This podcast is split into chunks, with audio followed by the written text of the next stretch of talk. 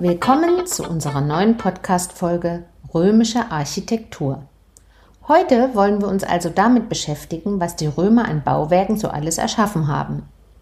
Man weiß heute relativ viel zur römischen Architektur, weil es zahlreiche Überreste römischer Bauten gibt, die man entweder ausgegraben hat oder die restauriert worden sind und heute noch stehen.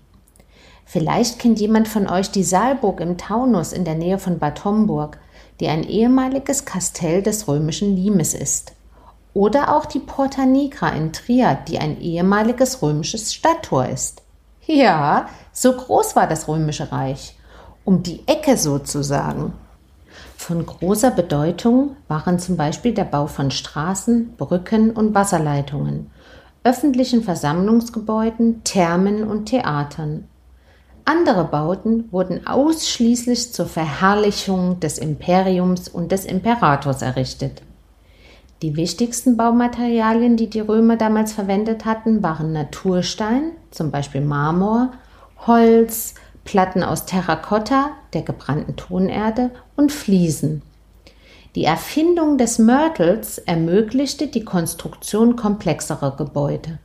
Durch den von den Römern verwendeten Gussmörtel Ähnlich wie der heutige Beton war die Errichtung sehr großer Bögen und Gewölbe, zum Beispiel für Amphitheater wie das Kolosseum, Thermenanlagen oder Kuppeln möglich.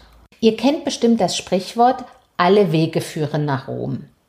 Die Römer hatten ein ganzes Netz von Verkehrswegen, das das ganze römische Reich umspannte. Es wurde zunächst aus politischen und militärischen Gründen geschaffen, um die Provinzen schnell und leicht erreichbar zu machen. Der Ausbau des Straßennetzes, das gleichzeitig Handelszwecken diente, verlief parallel zum Wachstum des Reiches. Zunächst bestanden die meisten Römerstraßen aus nicht befestigten Wegen, die von Rom aus in die verschiedenen Städte führten. Erst später begann man, sie planmäßig anzulegen und zu befestigen, da sie als Heereswege die Voraussetzung für die militärische Expansion des römischen Reiches bildeten. Die Straßen hatten Fundamente, dann mehrere Schichten aus kleinen Steinen und bei den wichtigsten Strecken obenauf ein Kopfsteinpflaster.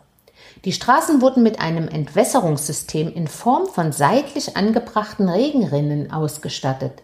Und an der Strecke wurden Meilensteine aufgestellt, die zum Beispiel die Entfernung zur nächsten Stadt anzeigten. Zu den großartigsten architektonischen Leistungen der Römer gehörte die Konstruktion von Aquädukten. Das waren Brückenkonstruktionen aus Stein, die entweder offene oder geschlossene Kanäle zum Transport von Wasser trugen.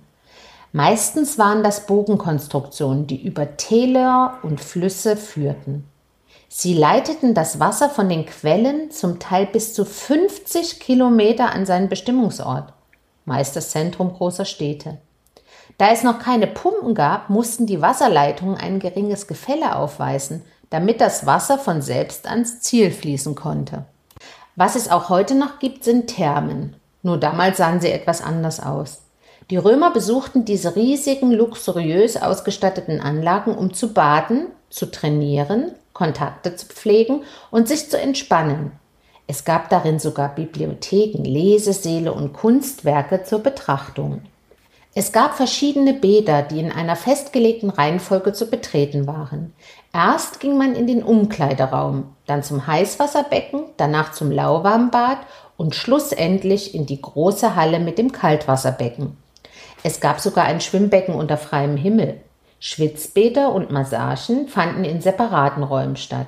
Geheizt wurde über eine Art Fußbodenheizung, bei der die heiße Luft durch einen Hohlraum unter die Fußböden geleitet wurde. Neben den öffentlichen und privaten Brunnen versorgten die Wasserleitungen insbesondere auch die Thermen mit frischem Wasser. In Rom gab es verschiedene Arten von öffentlicher Unterhaltung kultureller oder sportlicher Art. Sie fanden nicht nach einem festgelegten Spielplan wie heute statt, sondern an politischen oder religiösen Festtagen, die zwischen drei und zehn Tage dauerten. Jede dieser Darbietungen fand an einem eigens dafür gebauten Ort statt. Wagenrennen fanden im sogenannten Zirkus statt. Die Rennstrecke war ein langgezogenes Oval. Leichte Einmannwagen mit vier Pferden fuhren im hellen Tempo sieben Runden. Unfälle waren sehr häufig und spektakulär. Das Publikum wettete auf eine der Mannschaften. Die modernen Formel-1-Rennen von heute sind, abgesehen von der Technik, fast das gleiche. Zu Beginn des Renntages betreten die Organisatoren und Rennfahrer den Zirkus mit einem großen Umzug. Es gibt Musiker, Götterstatuen werden mitgetragen, die Wagen und Pferde vorgeführt. Dann begeben sich die Fahrer mit ihren Wagen in ihre Startboxen.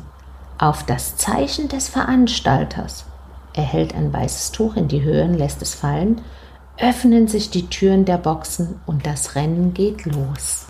Die schwierigen Passagen sind die beiden Kurven, die man pro Runde zweimal nehmen muss. Die Überholmanöver sind immer spannend und gefährlich. Die Fahrer müssen die Zügel mehrfach um ihren Körper wickeln, sonst könnten sie bei diesem Tempo gar nicht halten. Deshalb besteht bei einem Unfall die Gefahr, dass die Fahrer von den Pferden sogar zu Tode geschleift werden. Jeder Fahrer trägt deswegen einen Dolch bei sich um im Notfall die ledernen Zügel zu zerschneiden. Die Zuschauer saßen an drei Seiten und feuerten ihre Mannschaft an. Im Erdgeschoss des Zirkus befinden sich unzählige Läden, Kneipen, Souvenirshops und Toilettenanlagen. Mit der Zeit wurde der Zirkus immer größer und luxuriöser.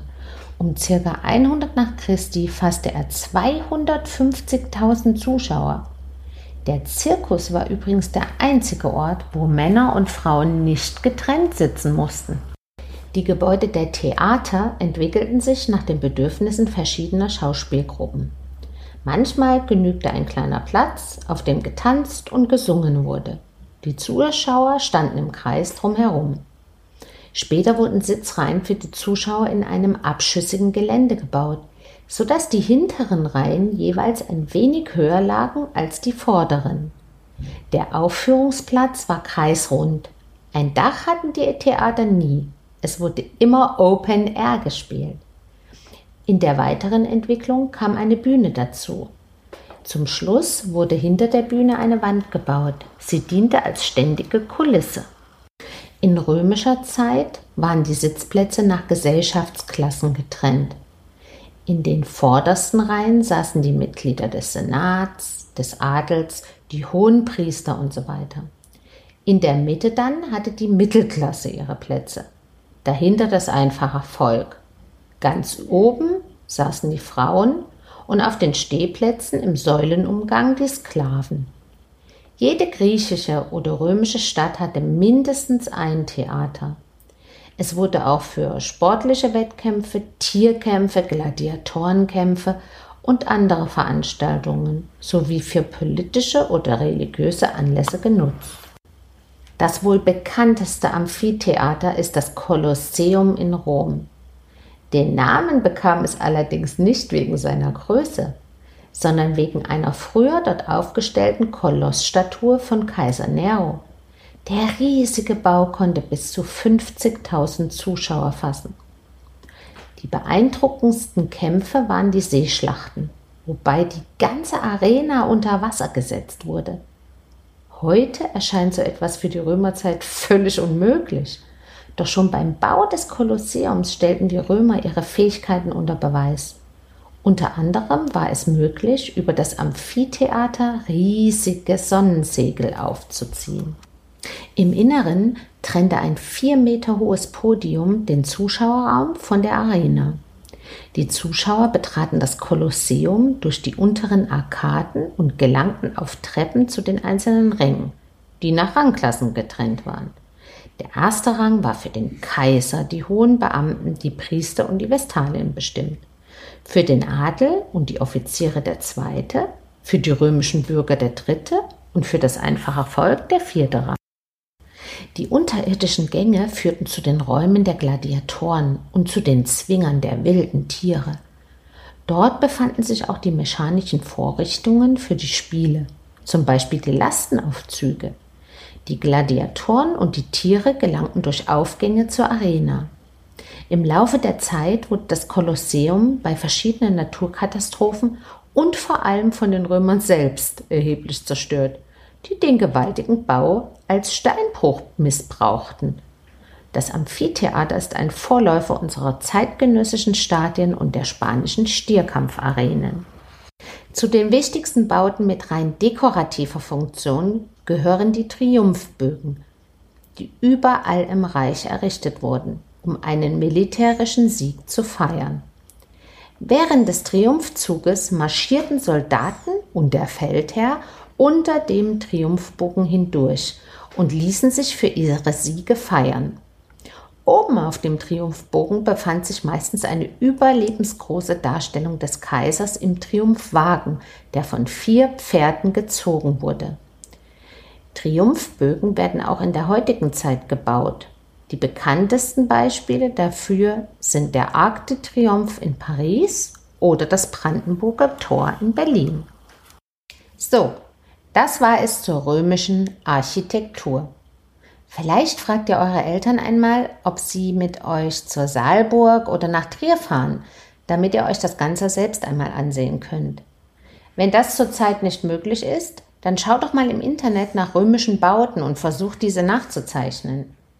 In der nächsten und leider auch schon der letzten Folge unserer Podcast-Reihe Die Römer werden wir uns mit deren Kriegskunst beschäftigen.